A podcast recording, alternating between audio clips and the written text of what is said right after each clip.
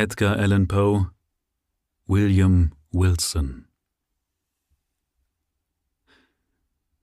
Ich will mich hier William Wilson nennen, um die reinen Blätter, die jetzt vor mir liegen, nicht mehr beim richtigen Namen zu beschmutzen. Dieser ist ja auch viel zu sehr der Gegenstand des Abscheus, des Entsetzens, der Verachtung meiner Mitmenschen geworden. Als ich nicht bis in den fernsten Winkel des Erdballs der öffentliche Unwille über meine unerhörten Schandtaten verbreitet? Oh, Auswurf des allerniedrigsten Auswurfs! Bist du nicht auf ewig tot für die schöne Welt, für ihre Freuden und Blüten und ihre goldenen Träume? und schwebt nicht eine dichte, hässliche, endlose Wolke zwischen deinem Hoffen und dem Himmel. Ich möchte, selbst wenn ich es könnte, hier heute keinen Bericht über meine letzten von unaussprechlichem Elend und unverzeihlichen Verbrechen erfüllten Jahre hinschreiben. Diese Zeit, die der letzten Jahre, hat mit einem plötzlichen Anwachsen meiner Verworfenheit begonnen, deren Ursprung zu schildern der einzige Zweck meine Aufzeichnung ist. Die meisten Menschen werden gradweise schlechter, von mir aber fiel tatsächlich in einem Augenblick alles Gute wie ein Mantel herab.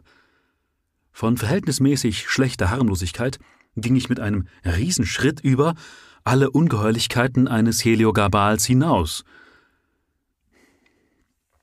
Welch ein Zufall, welch ein Ereignis dieses Böse in mir zum Ausdruck brachte, will ich so gleichmütig wie möglich erzählen. Mein Tod ist nahe, und der Schatten, der ihm vorausfliegt, hat einen besänftigenden Einfluss auf meine Seele ausgeübt. In dem Augenblick, da sich das dunkle Tal mir öffnet, sehne ich mich nach dem Mitgefühl. Ich hätte bald gesagt nach dem Mitleid meiner Mitmenschen. Ich möchte Sie gern glauben machen, dass ich gewissermaßen ein Sklave von Umständen war, die mit übermenschlicher Kraft wirkten. Ich möchte, dass Sie in der Wüste meine Irrtümer doch auch die Oase eines bösen Schicksals bemerken. Ich möchte Ihnen, wenn Sie es erlauben, zu bedenken geben, dass, so groß auch immer Versuchung auf einzelnen Menschen gelastet haben mag, doch niemals ein Mensch so schwer wie ich versucht worden ist, und dass sicherlich keiner einen solchen Fall getan hat. Aus dem gleichen Grunde hat wohl auch niemand so wie ich gelitten. Habe ich denn nicht immer wie im Fieber gelebt? Sterbe ich jetzt nicht in Angst und Grauen als Opfer der wahnsinnigsten Visionen, die sich, unter, die sich je unter dem Mond ereignet haben? Ich stamme aus einem Geschlecht, das zu allen Zeiten durch sein fantastisches und leicht erregbares Temperament aufgefallen ist und gab schon frühester Kindheit Beweise, wie sehr ich sie, wie sehr ich diesen Familiencharakter geerbt hatte. Je mehr ich heranwuchs, desto stärker prägte er sich aus, so dass meine Freunde manchmal manchen Grund zur Beunruhigung hatten und ich mir selbst häufig Schaden zufügte. Ich wurde eigenwillig, überließ mich den wildesten Launen und unbeherrschtesten Leidenschaften, meine willensschwachen und an ähnlichen Fehlern leidenden Eltern konnten nur wenig zur Unterdrückung meiner schlechten Neigungen tun. Einige schwache und unzulängliche Versuche versagten ganz und bestärkten mich nur im Triumph des Bösen. Von da ab wurde meine Stimme im Hause Gesetz. Und in einem Alter, wo die meisten Kinder noch am Gängelband geführt werden, überließ man mich schon meinem eigenen Willen – und ich konnte tun und lassen, was mir behagte. Meine frühesten Erinnerungen aus meiner Schulzeit knüpfen sich an ein großes, weitschweifiges Gebäude im elisabethanischen Stil, das in einem düster aussehenden englischen Städtchen mit ganz alten Häusern lag und von einer großen Menge riesiger und zerfallener Bäume umgeben war. Wirklich, diese, diese alte, ehrwürdige Stadt bildete einen traumhaft stillen Winkel. Noch jetzt glaube ich, die kühle Frische der dunkelschattigen Alleen zu fühlen, den Duft der unzähligen Sträucher einzuatmen und wieder mit unsagbarem Entzücken den tiefen, hohlen Klang der Kirchenglocke zu hören, die nach jeder Stunde mit einem plötzlichen Dröhnen die versonnene Stille unterbrach, in der der gezackte gotische Turm in Schlaf gebettet lag. Umgeben von den schweren Mauern dieses alten Schulgebäudes verbrachte ich, aber ohne Abneigung und Widerwillen das dritte Jahr fünft meines Lebens. Das an Einfällen so reiche Gehirn des Kindes braucht nicht viele äußere Eindrücke, um sich zu beschäftigen oder zu unterhalten. Und die scheinbar so traurige Eintönigkeit des Schullebens barg für mich tiefe Erregungen, als mir der Luxus meiner reiferen Jugend und die Verbrechen meiner Mannesjahre geboten haben. Trotzdem glaube ich, dass meine erste geistige Entwicklung eine ziemlich ungewöhnliche, ja vielleicht unnatürliche gewesen ist. Gewöhnlich üben die Ereignisse der Kindheit auf das Leben im reiferen Alter doch selten eine bestimmtere Wirkung aus. Alles ist grauer Schatten, ist schwaches, unbestimmtes Erinnern. Eine unbestimmte Menge dürftiger Vergnügen und eingebildeter Leiden. Bei mir ist das nicht so. Ich muss als Kind alles das schon mit männlicher Energie empfunden haben, was noch jetzt mit unvergänglichen Linien tief und fest in mein Gedächtnis eingegraben ist. Und wirklich gaben mir mein Feuer, mein begeistertes Fühlen und das Gebietende meines Wesens einen hervorragenden Platz unter meinen Mitschülern, und nach und nach gewann ich eine gewisse Herrschaft über alle Gleichaltrigen, mit einer einzigen Ausnahme. Diese Ausnahme war ein Schüler, der, obgleich er nicht mit mir verwandt war, doch denselben Vornamen und Familiennamen trug wie ich. Übrigens brauchte man das noch nicht über ein besonders merkwürdiges Zusammentreffen zu halten, denn mein Name war trotz meiner sehr vornehmen Abstammung auch unter den niederen, niedrigeren Klassen sehr gebräuchlich. Mein Namensvetter nun wagte es allein in meiner Klasse mit mir zu wetteifern und bei Sport und Spiel mir entgegenzutreten. Er widersprach meinen Worten, unterwarf sich nicht meinem Willen und durchkreuzte bei jeder Gelegenheit meine Pläne. Nun gibt es nirgendwo auf der Welt einen so grenzenlosen Despotismus wie den, den ein über überlegener Geist in der Knabenzeit über seine weniger energischen Spielgefährten ausübt. Wilsons Rebellion war für mich eine Quelle fortwährender Verlegenheit, und das umso mehr, weil ich zwar öffentlich ihm und seinen Anmaßungen in prahlerischem Hohn entgegentrat, innerlich ich ihn aber fürchtete und wusste, dass die Leichtigkeit, mit der er es mit mir aufnahm, ein Beweis für seine tatsächliche Überlegenheit war. Aber von dieser Überlegenheit oder auch nur Gleichheit hatte niemand außer mir eine Ahnung, denn meine Kameraden waren in dieser Beziehung mit Blindheit geschlagen. In Wirklichkeit zeigte sich auch sein Wettbewerb, sein Widerstand und besonders sein hartnäckiges und zähes Durchkreuzen meines Wollens mehr im Geheimen. Von dem Ehrgeiz, der mich antrieb, und der leidenschaftlichen Energie, durch die ich Erfolge gewann, schien er gar nichts in sich zu haben, so dass es aussah, als handelte er nur aus einem seltsamen Wunsch, mich zu ärgern, zu verblüffen oder zu quälen. Manchmal aber bemerkte ich mit einem Gefühl des Staunens, der Beschämung und der Wut, wie er in seine Beleidigungen, Kränkungen und Widersprüche einen ganz unangebrachten und mir unangenehmen Ausdruck der Zuneigung hineinmischte. Ich schrieb dieses seltsame Benehmen einer tiefen Selbstverachtung zu, die sich unter einer Miene überlegener Gönnerschaft verbarg. Vielleicht war es diese letzte Eigenheit seines Benehmens, die in Verbindung mit der Gleichheit unserer Namen und der Tatsache, dass wir am gleichen Tag in die Schule eingetreten waren, in den oberen Klassen des Instituts die Meinung verbreitete, wir seien Brüder. Nun war Wilson, wie ich schon erwähnt habe, auch nicht im entferntesten mit meiner Familie verwandt. Trotzdem hätte man uns sogar für Zwillinge halten können, denn, wie ich nach dem Verlassen des Instituts zufällig erfuhr, ist mein Namensvetter merkwürdigerweise genau wie ich am 19. Januar 1809 geboren worden. Seltsam mag es auch erscheinen, dass ich trotz des fortwährenden Unbehagens, das mir der Wettbewerb Wilsons und sein unerträglicher Trieb, mir zu widerstreiten verursachte, es doch nicht dazu bringen konnte, ihn wirklich zu hassen. Wir hatten zwar fast jeden Tag einen Streit, bei dem ich stets vor der Öffentlichkeit den Sieg davontrug, aber mich innerlich irgendwie heimlich fühlen ließ, dass er ihn verdient habe. Doch kam es infolge meines Stolzes und seiner inneren Würde nie zu einem völligen Abbruch unserer Beziehungen. Auf der anderen Seite gab es so viel Gemeinsames in unserem Wesen, dass ich vielleicht ohne unsere Rivalität zwischen uns eine gewisse Freundschaft entwickelt hätte. Es ist wirklich schwer, meine Gefühle, die ich ihm die ich zu ihm hegte, richtig zu beschreiben. Sie bildeten eine bunte Mischung der widerstrebendsten Dinge. Es war darunter eine verdrießliche, eine verdrießliche Abneigung, die aber nicht zum Hass auswuchs. Etwas Achtung und noch mehr Respekt, sehr viel Furcht und eine ganze Welt unbezähmbarer Neugierde. Für den Menschenkenner brauche ich nicht hinzuzufügen, dass Wilson und ich auch ganz unzertrennliche Gefährten waren. Natürlich führte das unnatürliche Verhältnis, das zwischen uns herrschte, dazu, allen meinen häufigen, teils offenen, teils versteckten Angriffen gegen ihn einen scherzhaften Charakter zu geben, und so sehr ich ihn dadurch verletzen wollte, zu offener und ernsthafter Feindschaft ging ich doch nicht über. Aber meine Versuche, so witzig ich sie vorbereitet hatte, waren doch selten erfolgreich, denn mein Namensvetter besaß jene selbstverständliche und ruhige Sicherheit, die zwar die Schärfe ihres eigenen Witzes anzuwenden weiß, aber selbst keine verwundbare Stelle hat und darum wenig Grund zum Lachen gibt.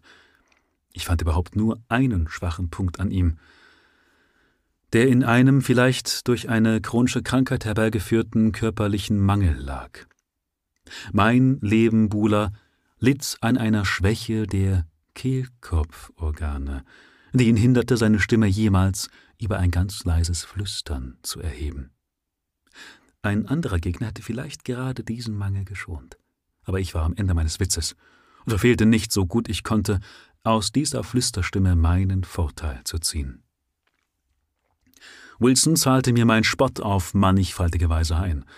Besonders gab es eine Sache, mit der er mich maßlos quälte, wie ein Scharfsinn, wie sein Scharfsinn es eigentlich entdeckt hatte, dass etwas so Geringfügiges mich ärgern konnte, habe ich nie herausgefunden. Als er es aber erst einmal wusste, verfehlte er nicht täglich davon Gebrauch zu machen. Ich hatte immer gegen meinen eigenen, durchaus nicht vornehmen Familiennamen einen Widerwillen gehabt, ebenso auch gegen meinen direkt plebejischen Vornamen. Diese Worte waren wie Gift in meinen Ohren. Und als ich mit mir zusammen ein zweiter, William Wilson, auf das Institut kommen sah, ärgerte ich mich, dass ein zweiter, ein Fremder, meinen Namen trug und dass ich ihn jetzt doppelt häufig hören musste.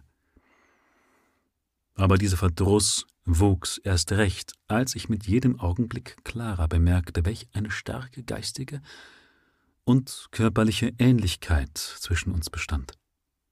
Ich wusste damals noch nichts von unserer Gleichaltrigkeit, aber ich bemerkte, dass wir von derselben Größe und auch sonst an Statur und Gesichtsausdruck uns gleich waren – ich ärgerte mich auch über das Gerede in den oberen Klassen, wie es beide seien miteinander verwandt. Mit einem Wort nichts konnte mich mehr verwirren als irgendeine Anspielung auf geistige oder körperliche Ähnlichkeit zwischen uns. Ich suchte diese Verwirrungen natürlich sorgfältig zu verbergen. Ich glaube auch nicht, dass außer Wilson selbst irgendjemand auf diese Ähnlichkeit geachtet oder gerade darüber gesprochen hätte. Dass er sie in jeder Hinsicht und so scharf wie ich kannte, war offenbar aber dass er meine sorgfältig verheimlichten inneren Gefühle darüber entdeckte, beweist seinen ungewöhnlichen Scharfsinn. Er machte sich nun ein Vergnügen daraus, mich durch Worte und Handlungen aufs vollkommenste nachzuahmen und spielte seine Rolle ausgezeichnet. Meine Kleidung zu kopieren war nicht schwer. Auch gelang es ihm, meine Gangart und meine Haltung ohne Schwierigkeiten nachzuahmen aber sogar auch meine Stimme entging ihm nicht trotz seines körperlichen Fehlers. Natürlich konnte er nicht den lauten Ton erreichen, aber die Grundlage war dieselbe, und sein eigenartiges Flüstern wurde das genaue Echo des meinigen. Wie sehr dieses ganz vollkommene Abbild meines Wesens mich quälte, denn man konnte es nicht eine Karikatur nennen, will ich nicht versuchen zu beschreiben. Mein einziger Trost dabei war, dass offenbar niemand außer mir selbst diese Nachahmung bemerkte, und dass ich nur das Wissen und das seltsame sarkastische Lächeln meines Namensvetters ertragen musste. Zufrieden damit, auf mich den beabsichtigten Eindruck gemacht zu haben, schien er innerlich über den Stich, den er mir beigebracht hatte, zu lächeln und machte sich bezeichnenderweise nichts aus dem öffentlichen Beifall, den er mit einem solchen gelungenen Witz sicherlich leicht hätte erzielen können. Dass die Schule wirklich nichts von seiner Absicht merkte, die Ausführung nicht sah und nicht darüber grinste, das bildete lange und angstvolle Monate hindurch ein mir unlösbares Rätsel. Vielleicht war es gerade die Verendung seiner Nachahmung, die sie als solche verbarg. Vielleicht verdanke ich meine Sicherheit auch dem meisterhaften Gesichtsausdruck des Nachahmers, der es verschmähte, einem blöden Publikum den Schlüssel zu geben und mir allein das Nachdenken und den Ärger über sein witziges Spiel zu kosten gab. Ich habe schon von der unangenehmen gönnerhaften Miene gesprochen, die er mir gegenüber annahm und von seinen häufigen zudringlichen Einmischungen in meine Absichten. Diese Einmischungen nahmen manchmal den Charakter von Ermahnungen an, von Ermahnungen, die nicht offen erteilt, sondern durch Winke und Hindeutungen gegeben wurden. Ich empfing sie mit einem Widerstreben, das immer mehr wuchs, je älter ich wurde. Aber heute, nach so langer Zeit, möchte ich ihm doch die Gerechtigkeit zukommen lassen und anerkennen, dass er sich nicht ein einziges Mal in dem, was er mir riet, geirrt hat, und dass, abgesehen von seinen sonstigen Fähigkeiten, sein moralisches Gefühl weit über dem meinem eigenen stand. Vielleicht wäre ich heute ein besserer und damit auch ein glücklicherer Mann, hätte ich nicht so oft seinen Rat zurückgewiesen, den er mir in seinem so ernsten und von mir so gehassten Flüsterton zu geben pflegte. So aber wehrte ich mich immer hartnäckiger gegen seine abscheuliche Vormundschaft und von Tag zu Tag kämpfte ich offener gegen das, was ich seine unerträgliche Anmaßung nannte. Wie ich schon sagte, hätten die Gefühle, die ich in den ersten Jahren der Schulzeit für ihn hegte, leicht zur Freundschaft reifen können. In den letzten Monaten aber gingen meine Gefühle, obgleich sein Wesen zweifellos viel zurückhaltender geworden war, in hohem Maße zu offenem Hass über. Bei einer Gelegenheit bemerkte er das, glaube ich, und mied mich von da ab, oder tat wenigstens so, als ob er mich miede. Um dieselbe Zeit, wenn ich mich recht erinnere, geriet ich mit ihm in einen heftigen Streit, in dessen Verlauf er mehr als sonst aus seiner Zurückhaltung fiel und mit einer Offenheit seines Wesens sprach und handelte, die ihm sonst sehr fremd war. Bei dieser Gelegenheit glaubte ich in dem Ton seiner Sprache, in seinem Gesicht und in seiner ganzen Erscheinung etwas zu entdecken, was mich zuerst erschreckte und dann aufs tiefste interessierte, denn es brachte in mein Bewusstsein verschwommene Bilder aus meiner allerfrühsten Kindheit, wilde, verworrene, sich drängende Erinnerungen an eine Zeit, wo die Erinnerung noch gar nicht geboren ist. Ich kann die Empfindung, die mich überfiel, nicht besser beschreiben, als wenn ich sagte, ich hätte nur mit Mühe den Glauben von mir abgeschüttelt, mit diesem Wesen, das da vor mir stand, sei ich schon einmal in einer unendlich ferner Zeit bekannt gewesen. Diese Einbildung verschwand aber ebenso schnell, wie sie gekommen war, und ich erwähne sie nur, weil ich damals meine letzte Unterredung mit dem seltsamen Namensvetter hatte.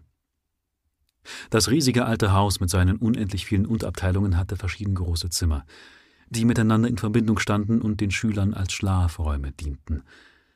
Es gab aber auch, wie das bei einem so planlos errichteten Gebäude natürlich war, viele kleine Ecken und Winkel, die zu kleinen Zimmerchen eingerichtet waren und wenigstens für Einzelne noch Schlafgelegenheiten gaben. In einem dieser ganz kleinen Räume wohnte Wilson. Eines Abends, gegen Ende meines fünften Schuljahres und unmittelbar nach dem eben erwähnten Streit, erhob ich mich, als alle anderen schliefen, aus dem Bett und schlich mich mit einer Lampe in der Hand aus meinem Schlafzimmer nach dem meines Gegners. Ich hatte schon lange geplant, ihm noch einmal einen dieser boshaften Streiche zu spielen, wie sie mir bisher immer wieder missglückt waren. Jetzt sollte er mir aber gelingen. Und ich wollte ihn den ganzen Hass fühlen lassen, der sich in mir angesammelt hatte. Als ich das Zimmerchen erreicht hatte, trat ich geräuschlos hinein, indem ich die abgeblendete Lampe draußen ließ, ich näherte mich einen Schritt und lauschte auf seine ruhigen Atemzüge. Als ich mich überzeugt hatte, dass er schlief, kehrte ich zurück, nahm die Lampe und trat von neuem an das Bett. Dichte Vorhänge hingen davor, die ich zur Ausführung meines Planes langsam und ruhig zurückzog. Als aber nun das helle Licht strahlend auf den Schläfer fiel und ich im gleichen Augenblick auf sein Gesicht sah durchfuhr meinen ganzen Körper plötzlich eine eisige Erstarrung. Meine Brust bebte, meine Knie zitterten, und ein rätselhaftes, unbeschreibliches Angstgefühl erfasste meine Seele. Nach Atem ringend senkte ich die Laterne näher an das Gesicht heran. Waren dies, waren dies wirklich die Züge William Wilsons? Ich überzeugte mich, dass es tatsächlich seine Züge waren und schüttelte mich doch vor Entsetzen über meine Einbildung, sie könnten es doch nicht sein. Was gab es denn in ihnen, was mich so bestürzt machte? Ich starrte, während mein Gehirn von einer Flut wirrer Gedanken betäubt war. Nein, so sah er nicht aus. So sah er gewiss nicht aus, in der Lebendigkeit seiner wachen Stunden. Der gleiche Name, die gleiche Gestalt, der gleiche Tag der Ankunft in der Schule und dabei die hartnäckige, sinnlose Nachahmung meines Ganges, meiner Stimme, meiner Gewohnheiten und Bewegungen. Konnte es wirklich im Bereich irdischer Möglichkeiten liegen, dass das, was ich jetzt sah, nur die einfache Folge alltäglicher Gewohnheit einer spottlustigen Nachahmung war? Von Grauen ergriffen und mit zuckenden Schultern löschte ich die Lampe und schlich mich still aus dem Zimmer. Ich verließ zur gleichen Stunde die Räume der alten Schule, um nie wieder dorthin zurückzukehren. Nach Verlauf von einigen Monaten, die ich zu Hause müßig verbracht hatte, befand ich mich als Student in Eton. Trotz der kurzen Zwischenzeit waren die Erinnerungen an die letzten Ereignisse im Schulinstitut schon merklich verblasst, oder vielmehr, ich sah jetzt alles mit viel skeptischeren Augen an. Ich glaubte nicht mehr an die Wirklichkeit des Erlebten und zog selbst das deutlich Gesehene in Zweifel. Wenn ich überhaupt noch einmal an die Geschichte dachte, dann geschah es nur mit einem Staunen über die menschliche Leichtgläubigkeit und mit einem Lächeln über die lebhafte Einbildungskraft, die ich von meinen Vorfahren geerbt hatte. Auch war das Leben, das ich in Eton führte, nicht geneigt, meine materialistische Auffassung abzuschwächen. Der Strudel gedankenloser Vergnügungen, in den ich mich hier sofort mit aller Rücksichtslosigkeit hineingestürzt hatte, wusch alles Schöne meine vergangenen Stunden hinweg und verschlang alle tieferen und ernsteren Eindrücke, so dass ich mich nur noch an die Nichtigkeiten meines früheren Lebens erinnerte. Ich möchte hier nun nicht das elende, schändliche Leben erzählen, bei dem ich mich über alle Gesetze hinwegsetzte und die Wachsamkeit der Universität zu täuschen wusste. Drei tolle Jahre vergingen, in denen ich nichts lernte als lasterhafte Gewohnheiten, aber mich körperlich erstaunlich entwickelte. Einmal lud ich nach einer in niedrigen Ausschweifungen verbrachten Woche eine kleine Gesellschaft der zügellosesten Studenten zu einem geheimen Gelage in meine Zimmer ein. Wir kamen spät abends zusammen, denn unsere Schwelgereien dauerten gewöhnlich bis in die hellen Morgen hinein. Der Wein floss in Strömen, nach anderen und vielleicht gefährlicheren Vergnügungen verlangten wir nicht. Und im Osten dämmerte schon das Morgengrauen, als wir uns auf dem Höhepunkt unserer wilden Ausschweifungen befanden sinnlos erregt vom Trinken und Kartenspiel, wollte ich gerade einen besonders ruchlosen Toast herausbringen, als plötzlich die Tür halb aufgerissen wurde und ich draußen die heftige Stimme meines Dieners hörte. Er teilte mir mit, dass jemand offenbar in großer Eile mich zu sprechen wünschte. In meinem tollen Weinrausch erfreute mich die unerwartete Störung mehr, als sie mich in Erstaunen setzte. Ich taumelte sofort hinaus und ein paar Schritte brachten mich in die Vorhalle des Gebäudes. In diesem hohen und nicht sehr großen Raum hing eine Lampe, und außer der ganz matten Dämmerung, die durch das halbrunde Fenster kam, war überhaupt kein Licht da. Als ich meinen Fuß über die Schwelle setzte, bemerkte ich einen jungen Mann von meiner Größe, der eine weiße Kasimir-Morgenjoppe trug, von demselben Schnitt, wie ich sie jetzt anhatte. In dem schwachen Dämmerlicht konnte ich das zwar erkennen, aber sonst seine Gesichtszüge nicht unterscheiden. Bei meinem Eintreten eilte er schnell auf mich zu, ergriff mich mit zudringlicher Eile beim Arm und flüsterte mir die Worte William Wilson ins Ohr. In einem Augenblick war ich vollkommen nüchtern. In dem Benehmen des Fremden und in dem heftigen Zittern seines erhobenen Fingers, den er zwischen das Licht und meine Augen hielt, lag etwas, was mich mit grenzenlosem Erstaunen erfüllte. Aber trotzdem hatte mich nicht gerade dies so heftig erregt. Was mich wie der Schlag einer elektrischen Batterie traf, war die feierlich mahnende Eindringlichkeit dieser leise gezischten Worte, war vor allem der seltsam bekannte Ton, der Charakter dieser wenigen geflüsterten Silben, die tausend verworrene Erinnerungen vergangener Tage in mir auffüllten. Ehe ich wieder zur Besinnung kommen konnte, war er fortgegangen. Obgleich ich dieses Ereignis einen lebhaften Eindruck auf meiner wüsten Fantasie zu verbuchen wusste, ging die Besinnung doch schnell vorüber. Zwar überließ ich mich einige Wochen lang ernstem Nachdenken, und die krankhaftesten Vorstellungen quälten mich. Ich versuchte nicht, mich über die Persönlichkeit des Fremden zu täuschen, der sich so hartnäckig in meine Angelegenheiten einmischte und mich mit seinen unverschämten Ermahnungen belästigte. Aber wer und was war denn nun dieser Wilson? Woher kam er? Was wollte er eigentlich? Auf keine dieser Fragen konnte ich eine befriedigende, konnte ich eine befriedigende Antwort finden. Ich habe mich gerade verschrieben.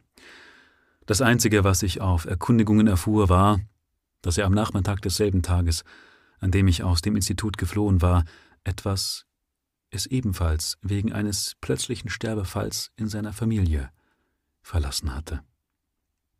Doch hörte ich bald auf, überhaupt über diese Dinge nachzudenken und wurde ganz durch den Plan, nach Oxford überzusiedeln, in Anspruch genommen. Ich ging auch kurz nachher dorthin, wobei mich meine Eltern in ihrer törichten Eitelkeit aufs Reichste ausstatteten. Das Geld, das sie mir aussetzten, ermöglichte es mir, mich ganz dem mir schon so unentbehrlichen Luxus zu widmen und an toller Verschwendung mit den reichsten und vornehmsten Erben Englands zu wetteifern. Ich verfiel bei meinen reichen Mitteln nun ganz dem Leben des Lasters, und meine schlechten Anlagen entwickelten sich jetzt erst recht mit doppelter Kraft, so dass ich die letzten Hemmungen des Anstands in dem Wahnsinn meiner Ausschweifungen verlor. Es wäre sinnlos, dieses Leben in seinen Einzelheiten schildern zu wollen. Es genügt, wenn ich sage, dass ich selbst die ausgelassensten Verschwender hinter mir ließ, dass ich eine Menge neuer Tollheiten erfand und die lange Liste von Ausschweifungen, die damals in der liederlichsten Universität Europas herrschten, beträchtlich zu vergrößern wusste. Man wird es aber auch kaum für möglich halten, dass ich gerade hier schließlich so tief unter das Niveau eines anständigen Menschen sinken konnte und Bekanntschaft mit den niedrigsten Falschspielern suchte. Ich hatte bald ihre verächtliche Kunst erlernt und benutzte sie ganz regelmäßig, um mein schon riesengroßes Einkommen noch auf Kosten meiner harmlosen Studienkameraden zu vermehren. Aber gerade das Ungeheuerliche meines Verstoßes, das allem männlichen und ehrenhaften Gefühl Hohn sprach, war auch ohne Zweifel der einzige Grund, warum ich dies Verbrechen so ungestraft begehen konnte. Wer von den liederlichsten meiner Genossen würde nicht lieber dem klaren Augenschein misstraut, als vermutet haben, dass der fröhliche, offene und anständige William Wilson, der großmütigste und freigebigste Student in Oxford, dessen Torheiten nur die Torheiten übersprungener Jugendware waren, dass der eines solchen Verbrechens fähig wäre. Zwei Jahre hatte ich schon so ohne Misserfolg verbracht, als zur Universität ein junger Emporkömmling namens Glendinning kam, dem das Gerücht ungeheure, leicht erworbene Reichtümer zusprach. Ich fand bald heraus, dass er nicht sehr intelligent war und hielt ihn deshalb für ein passendes Objekt meiner Künste. Ich lud ihn öfter zum Spielen ein und ließ ihn anfangs beträchtliche Summen gewinnen, um ihn nachher umso sicherer in meine Falle zu bringen. Zuletzt war mein Plan reif, und ich beschloss ein letztes und entscheidendes Zusammentreffen mit ihm. Ich hatte dafür die Wohnung eines Mitstudenten namens Preston gewählt, der mit uns beiden gleich gut bekannt war und natürlich von meiner Absicht auch nicht das geringste ahnte. Um den Ganzen einen besseren Anstrich zu geben, hatte ich dafür gesorgt, dass sich etwa acht oder zehn Kameraden zusammenfanden und dass das Gespräch wie zufällig auf das Kartenspiel kam, so dass es aussah, als habe mein Opfer selbst den Vorschlag gemacht. Unsere Sitzung hatte sich bis spät in die Nacht ausgedehnt und ich war endlich so weit, Glendinning als einzigen Gegner vor mir zu haben. Das Spiel war das von mir geliebte Ekarte, und die anderen, die sich für unsere Partie interessierten, hatten ihre Karten hingeworfen und sahen uns zu. Der Emporkömmling, den ich in geschickter Weise schon früh am Abend zum starken Trinken verleitet hatte, zeigte jetzt beim Mischen, Austeilen und Spielen eine solche Erregung, dass ich sie nur zum Teil den Folgen des Trinkens zuschreiben konnte. In kurzer Zeit schuldete er mir eine sehr große Summe. Und dann geschah das, was ich erwartet hatte. Er trank einen großen Schluck Portwein und schlug mir vor, die schon übertrieben hohen Einsätze zu verdoppeln. Mit gut gespieltem Widerstreben und erst, nachdem ein wiederholtes Ablehnen seines Vorschlags ihn zu ärgerlichen Worten veranlasst hatte, gab ich schließlich wie gezwungen nach. Der weitere Verlauf bewies, wie fest er sich in meinem Netz verstrickt hatte, denn in weniger als einer Stunde war seine Schuld aufs Vierfache aufgewachsen. Eine Zeit lang war die durch den Wein verursachte Röte aus seinem Gesicht gewichen. Dann aber sah ich zu meinem Erstaunen, wie mein Gegner in wirklich angsterregender Weise erbleichte.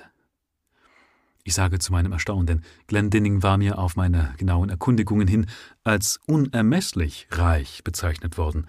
Und wenn auch die von ihm verlorene Summe an sich sehr beträchtlich waren, sehr beträchtlich war, so konnten sie doch unmöglich ihn ernstlich in Verlegenheit bringen, noch weniger ihn direkt ruinieren.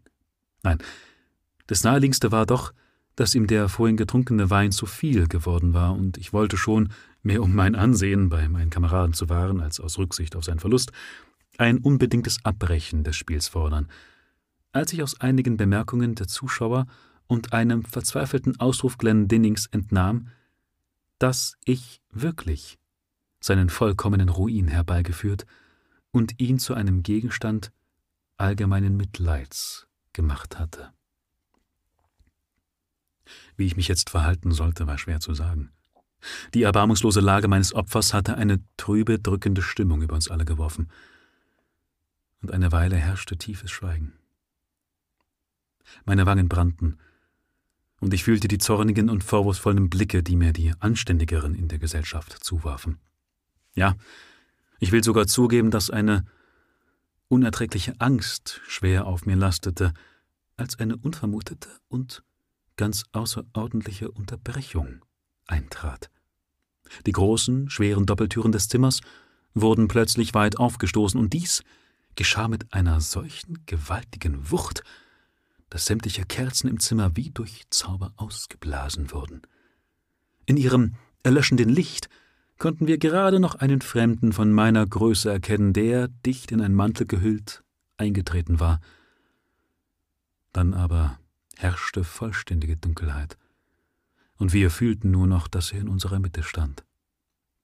Bevor sich aber einer von uns in dem grenzenlosen Erstaunen über die Heftigkeit seines Eindringens erholt hatte, hörten wir seine Stimme. Meine Herren, sagte er in einem leisen, deutlichen und nie zu vergessenden Flüstern, das mir bis in das Mark der Knochen drang. Meine Herren, ich bitte Sie nicht um Entschuldigung wegen meines Benehmens, denn ich erfülle, indem ich mich so benehme, nur meine Pflicht. Sie kennen ohne Zweifel nicht den wirklichen Charakter der Person, die heute Abend im EKT eine große Summe von dem Lord Glendinning gewonnen hat. Ich werde Ihnen daher sagen, wie Sie auf schnelle und sichere Weise sich genau darüber informieren können. Bitte untersuchen Sie ruhig das Innenfutter seines linken Ärmelaufschlags und die verschiedenen kleinen Paketchen, die Sie in den etwas geräumigeren Taschen seines gestickten Rocks finden. Während seines Sprechens war es totenstill geworden, dass man eine Stecknadel hätte fallen hören. Mit dem letzten Wort aber verschwand der Fremde ebenso schnell und so plötzlich, wie er gekommen war. Kann ich, soll ich meine Empfindungen beschreiben? Muss ich gestehen, dass ich alle Schrecken der Verdammnis fühlte? Sicherlich hatte ich wenig Zeit zum Überlegen. Mehrere Hände griffen sofort fest nach mir, und es wurde schnell wieder Licht gemacht. Es folgte dann eine Untersuchung, und im Futter meines Ärmels fand man alle Kartenbilder, die beim EKT wertvoll sind. In den Taschen, Taschen meines Rocks aber eine Anzahl von vollständigen Spielen, die genau den am Tisch benutzten glichen, nur dass die meinigen, wie man das in Spielkreisen nennt, arrondiert waren. Die Trümpfe waren am schmalen Ende, die niedrigen Karten an der Seite leicht abgerundet. Das Opfer des Falschspielers nimmt, wie gewöhnlich beim Abheben, in der Länge ab und gibt dem Gegner einen Trumpf. Der Falschspieler macht es umgekehrt. Er nimmt breit ab und gibt dem anderen eine schlechte Karte, was natürlich im Spiel sehr stark zählt. Wäre es zu heftigen Ausbrüchen des Unwillens gekommen, so hätte mich das weniger erregt als die schweigende Verachtung, diese sarkastische Ruhe, mit der die Entdeckung aufgenommen wurde. Mr. Wilson, sagte unser Wirt, indem er sich bückte, um zu seinen Füßen einen außergewöhnlich kostbaren Pelz aus seltenen Fellen aufzuheben. Mr. Wilson, dies ist Ihr Eigentum. Das wird aber kalt, deshalb hatte ich den Pelz übergezogen und ihn hier abgelegt. Ich denke, es ist überflüssig, dass wir uns hier noch nach weiteren Beweisen für Ihre Fähigkeiten umsehen. Wir haben genug davon. Sie werden hoffentlich die Notwendigkeit einsehen, Oxford, auf alle Fälle aber meine Wohnung, sofort zu verlassen. So beschämt und in den Staub gebeugt, wie ich damals war, ich hätte doch auf diese galligen Worte mit einem sofortigen tätlichen Angriff geantwortet, hätte, wäre nicht meine ganze Aufmerksamkeit in diesem Augenblick durch eine sehr überraschende Tatsache gefesselt worden. Der Mantel, den ich getragen hatte, war mit ganz seltenem Pelz ausgefüttert. Wie selten, wie ungeheuer kostbar er war, das wage ich gar nicht zu sagen. Auch seinen ungewöhnlichen Schnitt hatte ich selbst erfunden, da ich in solchen Dingen bis zur Narrheit anspruchsvoll war. Als mir daher Mr. Preston an der Doppeltür den Pelz überreichte, den er vom Boden aufgehoben hatte, bemerkte ich mit einem Erstaunen, das fast an Schrecken grenzte, dass ich den meinen schon auf dem Arm hängen hatte, und dass der mir überreichte in jeder, auch in der geringfügigsten Kleinigkeit, das genaue Abbild davon war. Das seltsame Wesen, das mich so entsetzlich bloßgestellt hatte, war, wie ich mich erinnerte, in einen Mantel gehüllt gewesen, während sonst niemand von der Gesellschaft, außer mir selbst, einen solchen getragen hatte. Ich spannte alle Geisteskraft an, nahm den Pelz, den mir Preston anbot, und legte ihn unbemerkt über den anderen. Dann verließ ich mit einem stolzen Blick der Verachtung das Zimmer und begann am nächsten Morgen vor Tagesanbruch zitternd vor Angst und Scham eine fluchtartige Reise von Oxford nach dem Kontinent. Ich floh vergebens.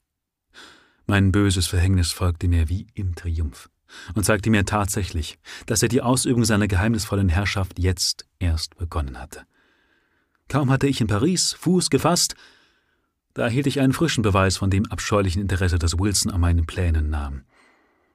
Jahre vergingen, aber nie fand ich Ruhe. Der Elende. Wie unzeitig und mit welcher gespensterhaften Würde trat er nicht in Rom zwischen mich und meinen Ehrgeiz. Dasselbe geschah in Wien, in Berlin und in Moskau. Wo hatte ich einmal nicht bittere Ursache, ihn aus tiefstem Herzen zu verfluchen? Vor seiner unerklärlichen Tyrannei floh ich schließlich schreckerfüllt wie vor der Pest. Ich floh bis zum Ende der Welt und floh vergebens. Und wieder und wieder. Wenn ich allein mit mir selber war, fragte ich mich, wer ist er? Woher kam er? Was will er eigentlich? Aber nie fand ich eine Antwort. Und nun durchforschte ich mit genauester Schärfe die Arten und Formen und den leitenden Charakter seiner unverschämten Überwachung. Aber selbst hieraus war wenig zu entnehmen. Immerhin, es fiel mir auf, dass er, so oft er auch meinen Weg gekreuzt hatte, immer nur solche Pläne und Handlungen zu stören pflegte, die, wenn sie ganz zur Ausführung gelangt wären, schlimmes Unheil verursacht hätten. Wahrhaftig, eine armselige Rechtfertigung für ein so gebieterisch angemaßtes Amt. Eine armselige Entschädigung für das hartnäckige, beschimpfende Versagen eines so natürlichen Rechts wie das der Selbstbestimmung. Mir war ferner aufgefallen, dass mein Quälgeist eine sehr lange Zeit hindurch, während er mir genauester, während er mit genauester und unerklärlicher Sicherheit seine wunderliche Laune durchführte, mir äußerlich gleichen zu wollen, doch bei der Durchführung all der verschiedenartigen Einmischungen in mein Handeln es fertiggebracht hatte, dass ich niemals die Züge seines Gesichts zu sehen bekam. Mochte nun Wilson sein, wer er wollte, dies war entweder reine Affektiertheit oder Wahnsinn?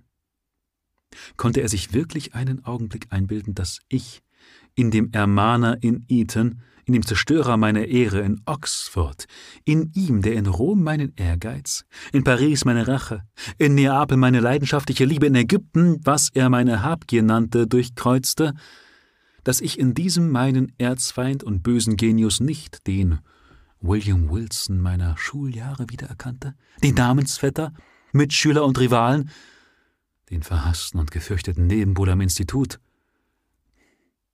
Unmöglich aber ich will mich beeilen, zur letzten ereignisreichen Szene des Dramas zu kommen. Bisher war ich immer seiner gebietenden Herrschaft unterlegen, die Empfindung tiefen Grauens, mit der ich gewöhnlich das erhabene Wesen, die majestätische Weisheit und die offenbare Allgegenwart und Allmacht Wilsons betrachtete, vermischte mit dem Gefühl wirklicher Angst, das mir gewisse Züge seiner Natur und seines Handelns einflößte hatten mir bis dahin die Überzeugungen meiner unbedingten Schwäche und Hilflosigkeit beigebracht, so dass ich mich, wenn auch mit bitterem Widerstreben seinem entscheidenden Wollen unterwarf. Aber in der späteren Zeit gab ich mich immer mehr dem Weingenuss hin, der einen erregenden Einfluss auf meinen ererbten Charakter ausübte, und in mir immer mehr Wut gegen den mich beaufsichtigenden Zwang erzeugte. Ich begann zu murren, zu schwanken, zu widerstreben, und es war nur Einbildung, dass ich zu bemerken glaubte, wie beim Anwachsen meiner eigenen Festigkeit mein Quälgeist entsprechend schwächer wurde? Sei dies wie's wolle. Jedenfalls begann in mir eine brennende Hoffnung aufzuglimmen, und schließlich wuchs in meinen geheimen Gedanken ein ernster und verzweifelter Entschluss, mich nicht länger der Sklaverei zu unterwerfen.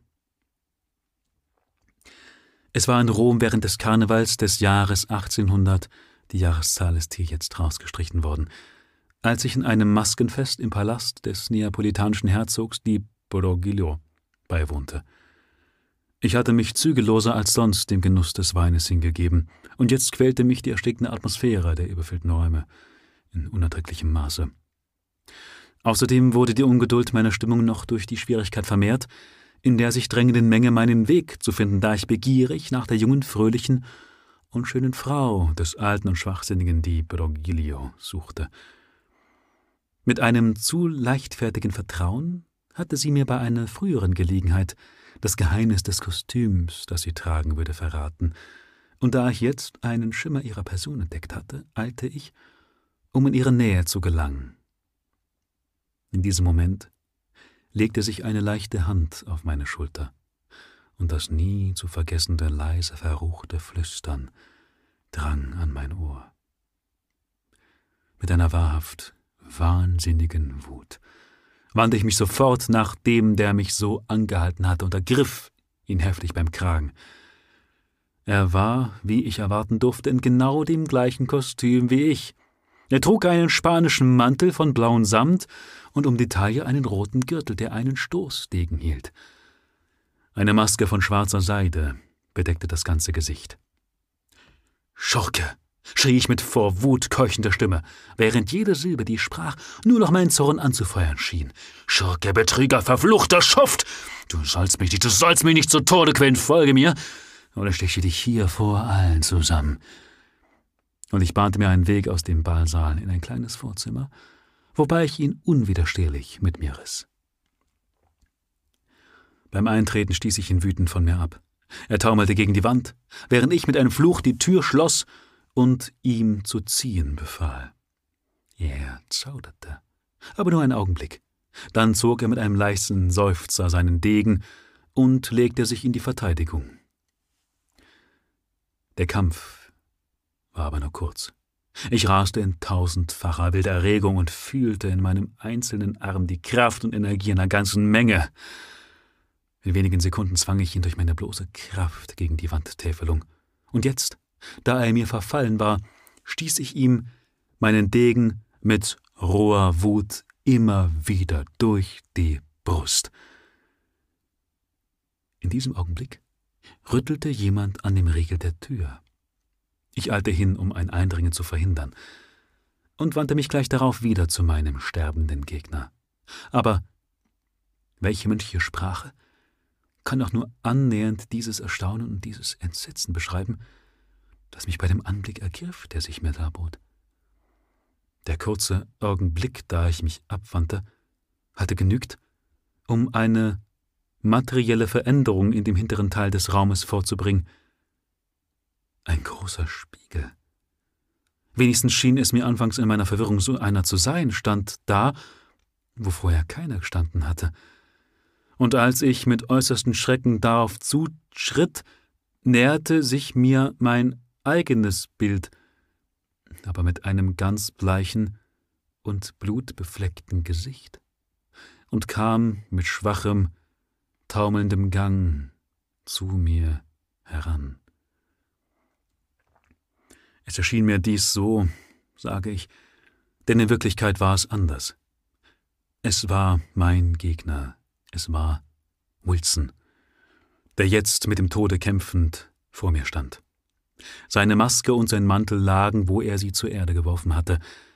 Keinen Faden gab es an seinen Kleidern, keine Linie in den ausgeprägten und eigenartigen Gesichtszügen, die nicht bis zur absoluten Genauigkeit meine eigenen waren. Es war Wilson. Aber er sprach nicht mehr flüsternd, und man hätte glauben können, ich selbst habe die Worte gesagt, die er äußerte. Du hast gesiegt, und ich unterliege. Aber von nun an bist du ebenfalls tot. Tot für die Welt, für den Himmel und für die Hoffnung. In mir hast nur du allein gelebt. Und jetzt, da ich sterbe, erkenne ich in meinem Bilde, das dein eigenes ist, wie tief du dich selbst ermordet hast.